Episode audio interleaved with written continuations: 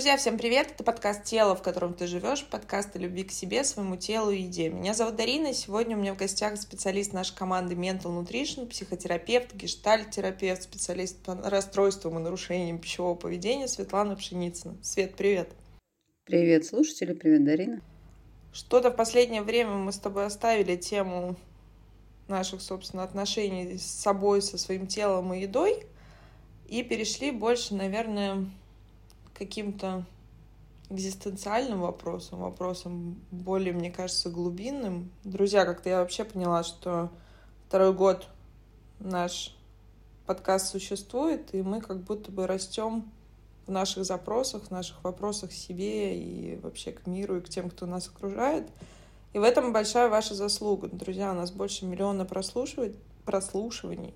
И за это мы прежде всего благодарим вас за то, что вы откликающейся, осознанной аудитории, за то, что вы активны в наших соцсетях, за то, что вы выбираете заботиться о себе, задаваться какими-то вопросами. И в том числе, повторюсь, благодаря вам мы растем и развиваемся как команда. Спасибо. И, Свет, исходя из вот такой моей прелюдии красивой, мне хотелось бы сегодня с тобой поговорить о простом запросе. Я о простом в кавычках, но очень важном запросе. Я проживаю как будто бы не свою жизнь. И под этим, друзья, наверное, каждый сейчас услышит что-то свое, у кого-то поднимется сопротивление, у кого-то поднимется огромный знак вопроса, а что это может быть? А кто-то, возможно, вообще никогда не задумывался об этом. Что это за такое странное чувство, как будто бы я нахожусь, ну что ли, друзья, я уверена, что большинство смотрели в фильме «Матрица», что все, что происходит вокруг меня, оно как будто бы иллюзорно и как будто бы не очень-то про меня. С тем ли я человеком рядом? Тем ли я вообще занимаюсь? А ту ли жизнь я вообще проживаю? А вот то, что я хочу, оно вообще реально? И в целом те ли люди вокруг меня? Про что это такое? То есть вот для меня это как будто бы такой действительно глубинный экзистенциальный вопрос, а зачем вообще все это? И все ли это вообще про меня? Вот давай попробуем как-то так. Я, как обычно, воды налила вначале и передала ответственность тебе. Спасибо. Я так люблю ответственность, поэтому да, давай. Э, смотри, правда, очень часто приходят запросом. Э, это даже не, запро- не вопрос, да, такой, я не вижу смысла в жизни. Это как будто чуть иной запрос – как будто моя жизнь не моя. Ну вот я вот вроде все делаю так, как все, да, вроде все делаю, ну, то, что надо. Но как будто чужое все, знаешь. На самом деле там э, не так трудно понять, да, есть какое-то несколько вопросов, которые маркируют. Ну, например, если у вас есть чувство, что чего-то не хватает – вот жизнь вроде есть, да, все наполнено. Там семья есть, какая-то работа есть, образование какое-то есть. Может, даже увлечение какое-то есть. Но чего-то не хватает.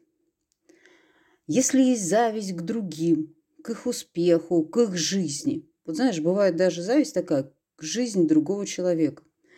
Э, в моей практике было столкновение с клиенткой, которая говорила, я вот смотрю на коллегу, Объективно он получает меньше, чем я. Но когда я смотрю его ведомость зарплатную и вижу, что там за одно там действие получает какие-то деньги, вот даже меньше, чем я, я начинаю завидовать. Ну вот это кажется так не укладывающая история, но чувство же зависти у нее было. Э, Еще третий такой вопрос, да, когда мы привыкаем довольствоваться тем, что есть. Вот, вот есть и все, вот и хватит вроде как бы. Ну, это не, даже не про отсутствие амбиций, хотя в какой-то мере и про них. Ну вот э, в нежелании, что ли, или в отсутствии силы преодолевать что-то для достижения того, что есть. Вроде, ну, есть это, ну и ладно. Вот. Ну и, наверное, самый главный маркер, знаешь, такой, э, когда нет счастья. Нет счастья в жизни. Все есть, счастья нет. Вот, наверное, если Ну, на один, может, вряд ли, но если на парочку из этого пункта вы ответили «да», тогда, скорее всего, у вас нет контакта с собой, да, и ваша жизнь как будто бы идет не по тому руслу, по которому бы вы хотели, чтобы она шла. И тогда ваша жизнь как будто бы... И в вашей жизни проигрывается не тот сценарий, не ваш. Ну, чей-то чужой, наверное. Условно, сценарий, который мой, он приносит мне удовлетворение. Удовлетворение, понимаешь? Э, это наполнение он мне приносит.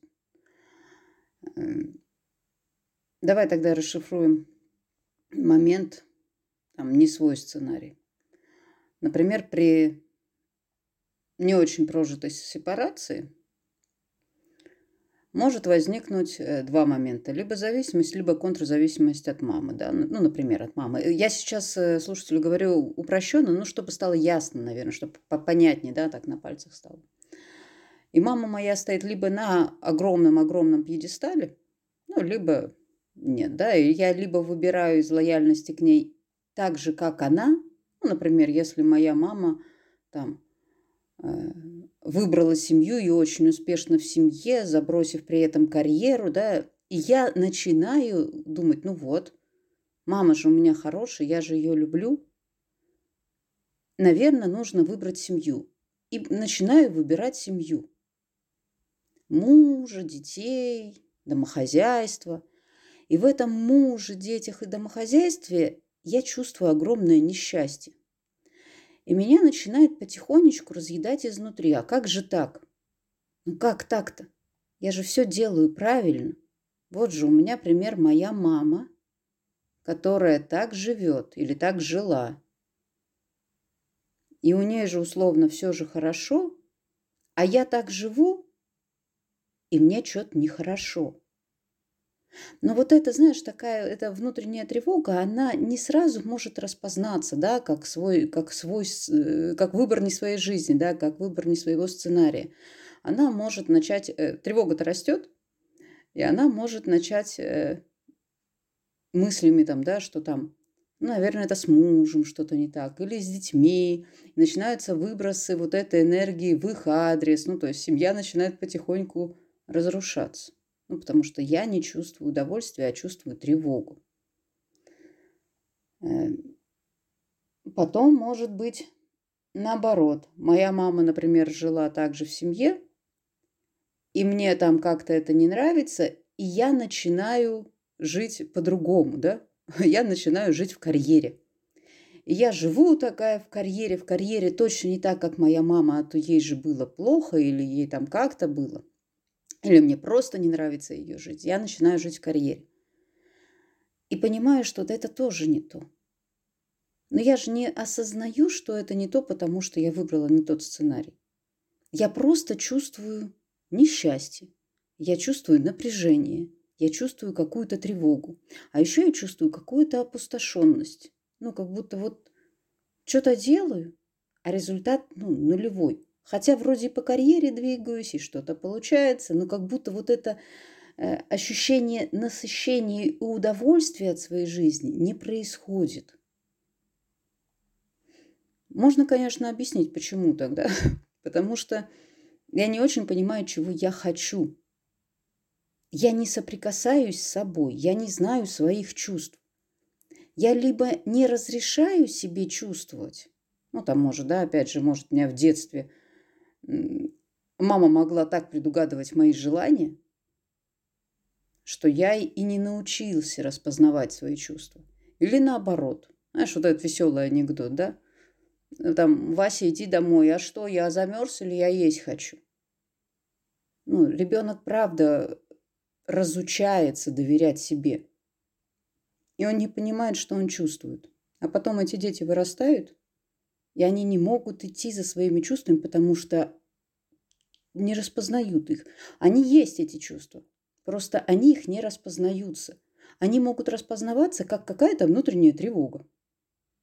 А снятие внутренней тревоги правильно, правильно, дорогие слушатели, едой или шопингом, или еще каким-либо, какой-либо зависимостью, каким-либо привычным нам способом, или в булимии.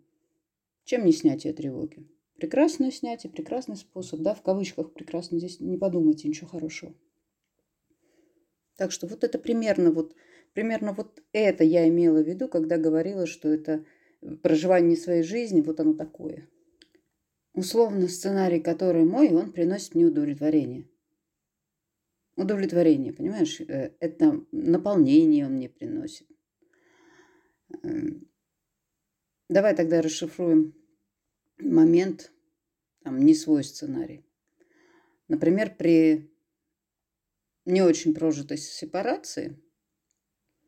Ну вот тут, как повторюсь, как я сказала, друзья, ранее, что чтобы понять, что такое хорошо, надо понять, что такое плохо. И получается, тогда зачастую мы уходим, ну, как будто бы бессознательно, ты меня поправишь, если я не права, в антисценарий, в то, что мы не хотим, и как будто бы от обратного выбираем, потому что сказать, заявить о том, что я хочу, как будто бы очень сложно, потому что, опять же, вот то огромное пространство вариантов, и сказать, что на него не действует социум, но было бы неправдой. Мы все равно смотрим в соответствии с временем, на нас давят какие-то там общественные мнения, наше окружение, та природа, в которой мы растем, тот социум мамины, папины установки, брата, соседской подруги, там, чьей-то дочери. То есть это те запросы, которые нам приносят клиенты, что кто-то там хотел, а я вот не как Вася, и я там как-то по-другому. Или пошла я в тот институт, потому что меня мама туда отправила, и мне очень стыдно, там, что я его не закончила, или там пошла во что-то другое. И тут же, получается, опять мы ходим вокруг ответственности за то, что я выбираю. И многие даже боятся принять эту ответственность, потому что цена как будто бы неправильного выбора, вот той самой ошибки, она настолько мучительно дорога, что проще как будто бы не выбирать, а идти вот по этому течению. Абсолютно ты права. Это все к ответственности. Легче, правда, выбрать, не, не прислушаться себе, а выбрать, э, вот, да, у соседки вот так все получилось, и смотрите, она довольна. Я сделаю так же. Тогда как будто можно ответственность переложить на соседку. Но у нее же так было. Ну, тут как будто критичность такая, да, отсутствует. Ну, мы вообще-то не очень понимаем, а было ли у соседки счастье. Или она такой покерфейс сохраняла, и все, ну, все считали, что она счастлива, а на самом деле, да непонятно. Но неважно, мы здесь, правда, перекладываем. То есть мы можем это делать сознательно, можем делать это бессознательно, мы можем бояться принять выбор. Ну, то есть или бояться там совершить ошибку. Что наш выбор будет э, не принят обществом, мы можем бояться. Но как я сталкиваюсь чаще всего, чаще всего, что мы просто даже не распознаем, а что мы действительно хотим – то есть настолько у нас как будто вот эти свои чувства куда-то спрятаны, куда-то убраны, что вот мы их правда не понимаем. А что нас увлекает? А что нам нравится? А какое хобби может меня так завлечь? Что оно мое? Потому что как будто, правда, есть такая история, что э, а вдруг это будет не принято обществом?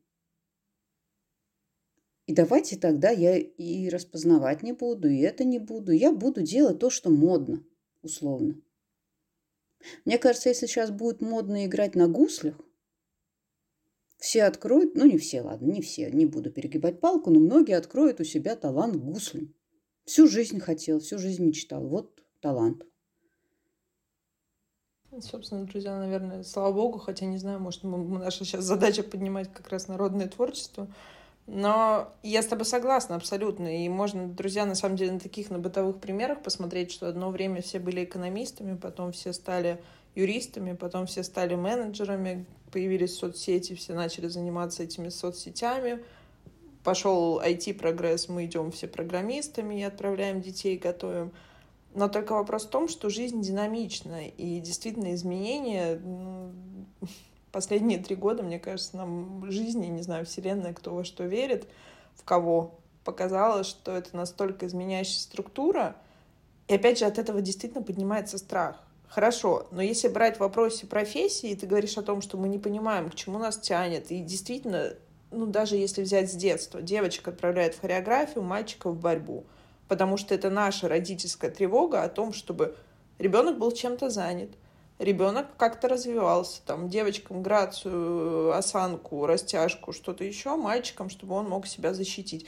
Друзья, опять же, говорю средние по больнице, но, увы, вот в большинстве случаев это плюс-минус так. Музыкальные школы, которых со времен Советского Союза каждый первый заканчивал эти шесть лет игры, игры на фортепиано, на скрипке или на чем-то еще. И большинство тех, кого я слышу, ну, как-то не особо в восторге от этого, от, от этого времени, которое было там, собственно. А если говорить вот в целом в вопросах жизни, это такой выбор, он... Там очень много страха именно материального, потому что действительно нам кажется, что с одной стороны будет не принято, с другой стороны нам родители рассказывают там, когда тебе 17, ты, наверное, плохо понимаешь, что ты там хочешь, кем ты хочешь быть, когда вырастешь, а кто-то и в 40 не совсем понимает, и в 50, и в 60, и от возраста это, собственно, не очень зависит. И тут страх, в принципе, мне на уровне сознательного понятен.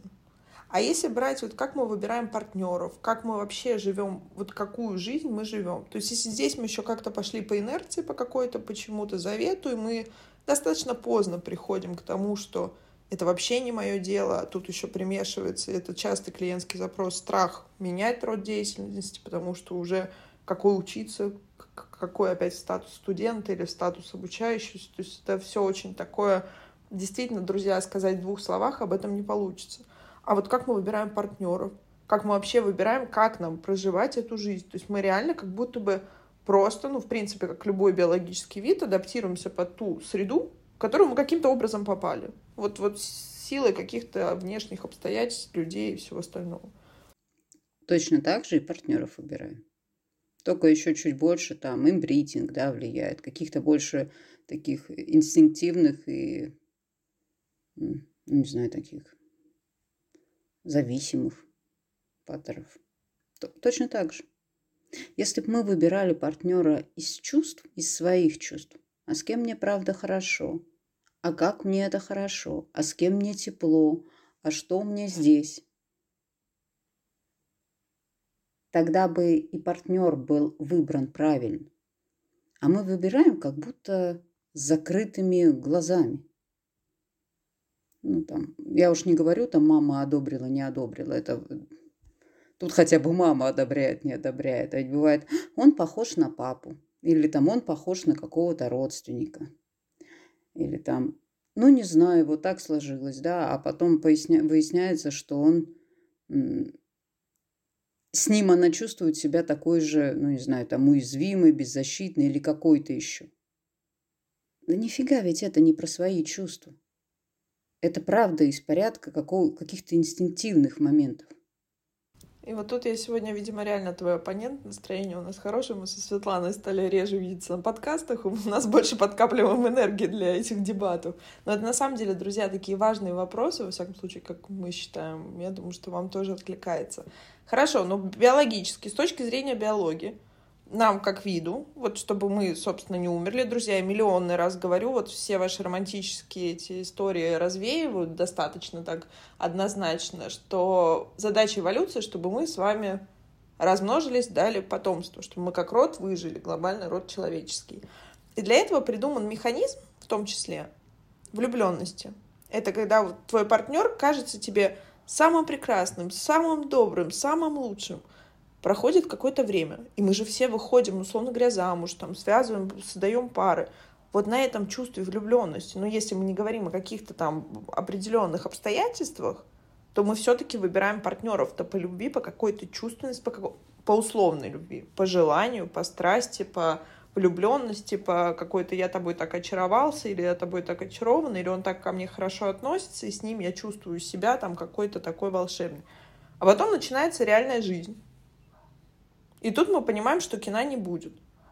И как вот тогда здесь? То есть вот как тут механизм? Если мы, опять же, это я еще не поднимаю, мы ее поднимем чуть позже, вопрос наших вот этих всех детских э, вопросов привязанности, то, что мы с тобой обсуждали, те же самые тревожные, избегающие, или тем, как мы на гиперкомпенсации выбираем как будто бы не такого, как папа, а потом делаем из своего супруга того же самого папу, потому что нам так привычно. Это про травматический опыт. А если взять вот про более-менее нейтральную позицию. То есть как здесь? Ведь мы же реально очаровываемся друг другом, а потом уже только узнаем друг друга. А большинство так и детей, собственно, рожают, заводят семьи, а потом через 10 лет просыпаются по утру и в шоке от того, что вообще не понимают, кто с ними находится дома. Слушай, не очень наблюдаю противоречия, мне кажется, очень даже все и, и, и гладко. Правда, на уровне инстинктов, на уровне химии мы влюбляемся. Но влюбляемся в кого? Кого подкидывает нам наше подсознание? Ты разве никогда не слышала, когда к тебе приходит клиентка, говорит, ну я видела, что он такой. Но мне казалось, что я с этим справлюсь, что я это вынесу, что он изменится. С чего вдруг он должен был измениться? С чего вдруг мы решили, что мы с этим справимся? Ну, не очень понятно.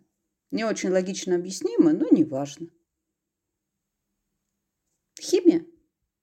Химия организма, да, которая вот тогда продолжение рода. Да, инстинкты. Потому что если в этот момент бы пожить чувствами и остановиться на минутку и сказать, слушай, а что-то ведь мне с ним не очень хорошо. Я рядом с ним чувствую. И что там, да, какие там чувства? Тревогу, уязвимость.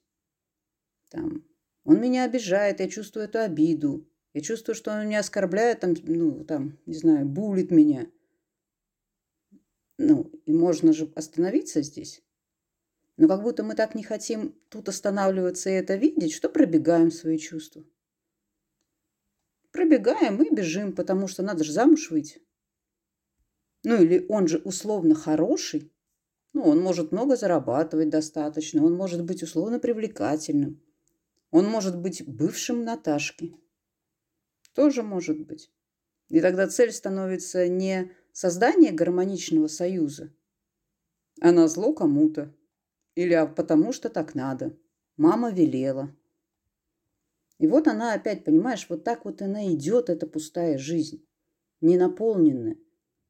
Потому что наполнить я свою жизнь могу и действительно принять человека только если я выбираю. Что значит вот я выбираю чувствами, да? Я, например, вот есть такая кривая, да, там, узнавание там потребностей, там. И, и там, смотри, я сначала сканирую внутреннее. Я понимаю, что я чувствую. Например, как я могу понять, что я что-то хочу съесть? Просто съесть. Давай на этом примере. Я чувствую чувство голода. Потом я понимаю, от чего я хочу съесть. Ну, я внимательно к себе прислушиваюсь. Что я хочу сейчас съесть? Не знаю, соленый огурец я хочу съесть. Вот если я хорошо себя знаю, если я хорошо знакома со своим внутренним миром, то я беру соленый огурец, я его кусаю, и он мой голод гасит. Ну, потому что я хотела соленого огурца, я съела соленый огурец, да, произошло насыщение, потом ассимиляция и полученного опыта, и вот оно удовольствие и наслаждение – потому что моя э, потребность была удовлетворена.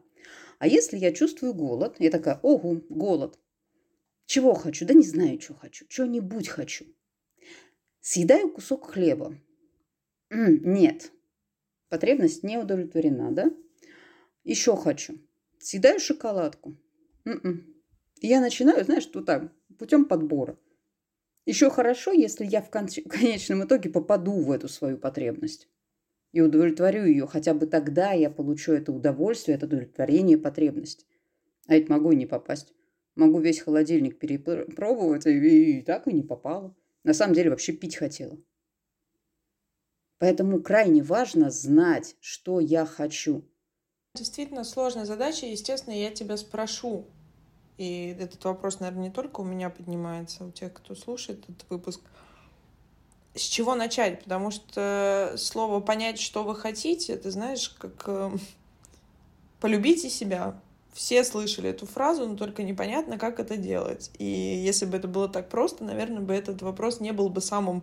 Друзья, опять же, я саркастически к этому отношусь, самым продавающим на всех мотивационных курсах э, любви к себе, чему-то еще, достигаторству, там, я не знаю, достижению и всем остальным, вот что вы придумаете. Потому что получается, что мы реально выбираем из варианта того, чего мы не хотим.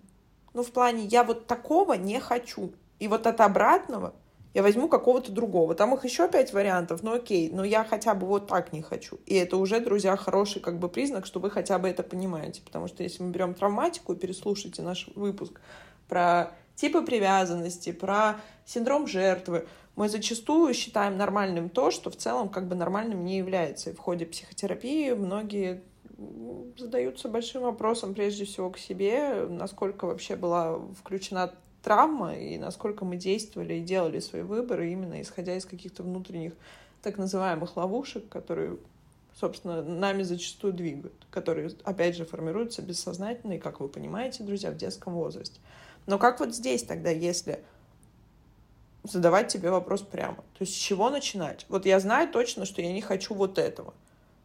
А чего я хочу? Ну, как будто бы кроме такого немого молчание ничего не вызывает. Тогда идет разочарование, и действительно беру тогда вот это. Потому что иначе я просто зависаю в вакууме. Ну да, видишь, что тут получается, что такая, как будто я не знаю, чего хочу, а поскольку разбираться в себе там страшно неохота и очень ответственно, да, то заткну чем-нибудь, кем-нибудь. Ну, хоть так. Хоть пустоту заполню. Э, но она, правда, не заполняется. Ну, я попытаюсь, да, я там обтешу человечка. Может, подойдет, может, влезет. Первое, что здесь можно рекомендовать, это прям практика. Вот прям практика. То есть, если, ну, слышать себя, сидеть и слушать, ничего другого здесь, ну, вот, прям на первом этапе трудно что-то другое предложить.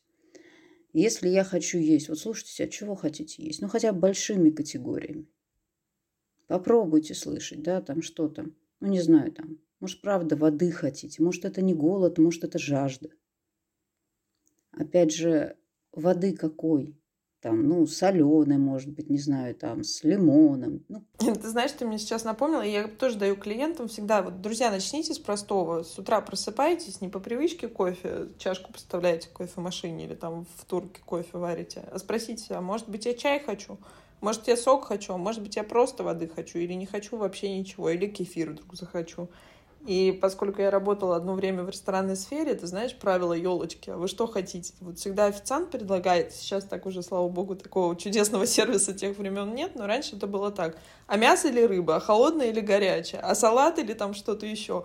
И вот это действительно, друзья, то есть не случайно даже здесь, условно говоря, в сфере гостеприимства это работало. Ну, потому что если вас просто спросить, и дать большое меню. А представьте, если метафорически раскладывать, что наша жизнь — это огромное меню, где есть все что угодно, то у нас, кроме страха, это ничего не вызывает. Если вы заметили, то в последнее время с годами меню становится, собственно, уже на одном листочке, и там, дай бог, 15 позиций, 20. И это тоже такой процесс, потому что, ну, даже в таких мелочах мы зачастую не знаем. Нюхайте, принюхивайтесь к ароматам. Вот свечки, какие-то духи, что вы любите. Вот это действительно такие элементарные вещи, но они к чему я свет начала, они вообще ни разу не легкие. И это действительно такой сложный, достаточно большой первый шаг.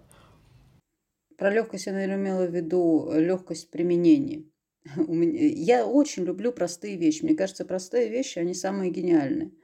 Э, но зачастую мои клиенты хотят, ну, наверное, какой-то магии.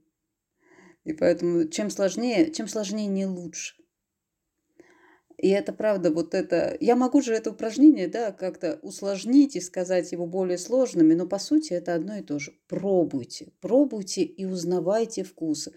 Э, слушайте себя, что там внутри. Ну, понимаешь, если потребность удовлетворена верно, хотела соленый огурец, правильно поняла, что я хочу соленый огурец, съела соленый огурец, я получила удовольствие. Ну, у меня чувство радости и насыщения. А если я хотела соленый огурец, а съела корку хлеба, ну или там хлеб, да, или торт, неважно, что я съела, главное, не соленый огурец, у меня чувство разочарования. Не то. Понимаешь, это грусть, разочарование. Поэтому здесь надо очень э, хорошо ну, быть сонастроенным с собой. Чтобы вот эта радость и удовольствие было в вашей жизни – Знайте, что вам приносит, какие ощущения. Ну, знайте свои чувства. Знайте себя. Узнавайте себя лучше. Девиз дня у меня такой. Ну, это очень сложную такую и громкую фразу сказал. Узнавайте себя. И вот к слову вопрос. Как начать? Хорошо. Вот мы начинаем с простых вещей. Но вопрос узнавания себя — это же очень часто слепые зоны. И это, друзья, у нас сегодня, видимо, наш выпуск посвящен вообще оде об ответственности, но это правда очень важно. Ведь ладно, я о себе узнаю что-то хорошее, а есть что-то, о чем я не то что знать о себе не хочу. Я от других скрываю, еще и сам не хочу знать, еще и сам бессознательно это не допускаю. То есть моя психика это закрывает. Потому что там же вообще колоссально страшно. И, по сути, вот такие мы пазлики, это кто видел, друзья, картинка есть про разные, знаешь, детальки, которые пытаются друг другу найти какие-то шестереночки, что-то еще, а они абсолютно друг другу не подходят. Но мы уверенно пихаемся друг в друга, и нам кажется, что вот, собственно, пазл сложится. И тогда вот мой к тебе глобальный и самый серьезный вопрос, по которому посвящен выпуск. Что делать-то? С чего начинать? Я не хочу превращать нашу встречу в рекламу, но как будто бы э, узнавать свои слабые, свои темные стороны, это еще важнее, чем узнавать свои сильные стороны. Столько энергии, сколько мы тратим на то, чтобы скрыть свои темные стороны, не то что от окружающих, а от сама, э, себя самих, мы не тратим больше никуда. Столько чувств, там хранится столько страха, стыда и вины, ну, что это просто, не знаю, наверное, глобальное, глобальное чувство тяжести. И про что я говорила, что не хочу создавать рекламу, но, наверное, ты права, что другие люди здесь отражают. И как будто самое лучшее здесь самое лучшее наверное, все-таки пойти в групповую терапию или в группу. Или нет возможности идти в группу, ну как-то как-то пытайтесь тогда наблюдать, что вас раздражает в других людях, какие чувства вы испытываете, и примеряйте это к себе. Примеряйте, смотрите, когда, да, как-то. Не отталкивайте, что я сразу точно такой никогда нет, а как-то, ну, пытайтесь. Сложно, сложно что-то рекомендовать, знаешь, такое, которое точно терапевтическое и должно происходить под наблюдением терапевта на э, самоработу. Это, ну, как-то очень неправильно, неверно, не могу так делать. Групповая терапия, терапия индивидуальная терапия – это то, что позволяет нам увидеть себя, э, э, научает, понимаешь, здесь процесс научения и разрешения, чувствовать то, что у нас есть внутри. Когда-то нам в детстве запретили или не показали, или не научили, то, наверное, пришло время, чтобы сейчас взять себе это разрешение и научиться чувствовать. Если уж не умеем, да, или хотя бы, расп... Ну, не хотя бы, а и распознавать тоже. Приходите в группу. Ты знаешь, на самом деле я правда, друзья, не считаю это рекламой, потому что ну, вот какой у нас уже в общей сумме, наверное, шестой поток групповой терапии мы запустили, и я, как никто другой, переживала и беспокоилась об этом формате, насколько он зайдет, насколько он понравится. И действительно терапевтические группы, они зачастую для определенной категории людей более динамичны, более показательны. То есть, собственно, если ваш запрос коммуникации с другими людьми, ну, а прежде всего, если уж быть честным, то с собой, то группа — это прекрасное место, где действительно, ну, у вас, вокруг вас будут одни зеркала — и все ваши паттерны поведения, и это моя любимая часть процесса в группе, когда открываются все реакции, все наши страхи, все наши какие-то ограничения, убеждения, установки. То есть то, в принципе, как мы себя ведем в жизни, неважно, чем мы занимаемся, неважно, с кем мы живем, неважно, сколько нам лет, оно всегда каким-то волшебным образом, это вот та самая прекрасная, то самое поле, оно прекрасно демонстрируется. И не случайно каждую группу, и ты, и Марина, и Миляна говорят, что все, все люди подобраны не случайно, и вот там действительно эти все пазлики складываются, зачем-то мы друг другу нужны. Скажи, пожалуйста, действительно, я бы хотела, чтобы ты рассказала про группу отношений, потому что вы много спрашиваете, и, друзья, те, кто нас слушают, и вы, выпускники наших групп, я вам передаю огромный привет, потому что я, правда, читаю каждый ваш отзыв, каждый ваш запрос, и это ну, что-то очень про честность и очень про ну, действительно про какие-то трансформации. Мне эгоистично нравится это как-то быть сопричастной к вашим каким-то переменам, не говоря уже о ведущих группы наших психотерапевтов. Что будет на группе отношений? Расскажи, пожалуйста, про что это, как это работает, чем эти группы отличаются от личной терапии, от групповой терапии расстройств пищевого поведения. То есть вот как работают здесь терапевтические группы, на что они направлены. Мне правда важно, чтобы ты как, как специалист, который будет и который ведет эти группы, рассказала, как и, собственно, на что я могу рассчитывать, с каким самым главным запросом я могу прийти. Вот это, наверное, самое главное. Полагаю, что это будут чуть-чуть разные группы. Они обе будут группы про отношения, но, наверное, э, одна будет группа про то, как я чувствую, про свои чувства и боли направлена вглубь, да, и там, э, ну, она больше такая хотела сказать учебная, хотя, наверное, можно сказать учебная, да, если это про руководство к себе. Что я чувствую, как я распознаю свои чувства, как я вообще их удовлетворяю, а действительно ли я это чувствую. Ну вот, вот прям такая. А вторая группа, наверное, это больше э, про чувства с другими, как я показываю чувства, как я туда их отправляю, как я их внутрь принимаю. Ну, это, это все про чувства, но как будто немножечко, чуть-чуть фокус разный. И та, и другая группа, которая, которые позволяют разобраться в себе, в своих переживаниях, в своих эмоциях, э, в опознавании своих потребностей. И та, и та группа это. Просто одно, наверное, больше направлено внутрь, другое чуть наружу. Ну, собственно, у меня на самом деле вопросов-то больше нет, потому что вот то, что мы с тобой начали, я как будто бы проживаю не свою жизнь. И мне хочется постоянно вот чувство, что чего-то не хватает. А еще есть такое чувство, друзья, в определенный момент я его очень четко испытывала. Это что куда-то хочется сбежать, а сбежать некуда. И это вот такое ощущение дома, что дом, он где-то в другом месте.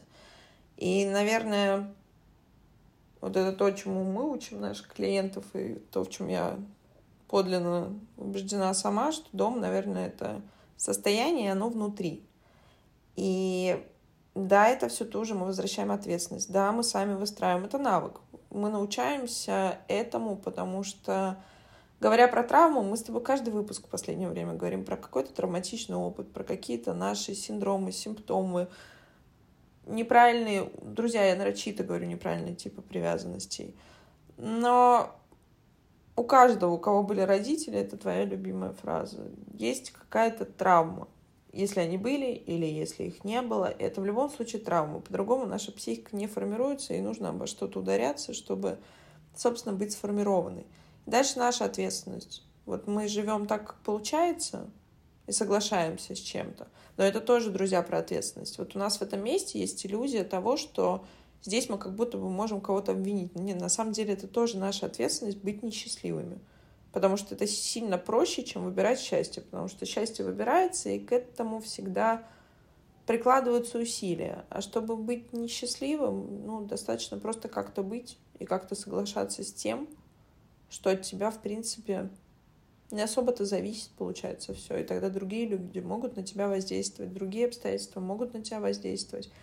И, в принципе, у этого абсолютно точно есть вторичные выгоды. Именно поэтому мы, чего уж там говорить, часто не выбираем идти в психотерапию, потому что это страшно, непонятно. И я помню клиента, который пришел, сказал, а если вы узнаете обо мне что-то такое, что я не могу контролировать, и помолчав, сказал, а если я себе такое знаю?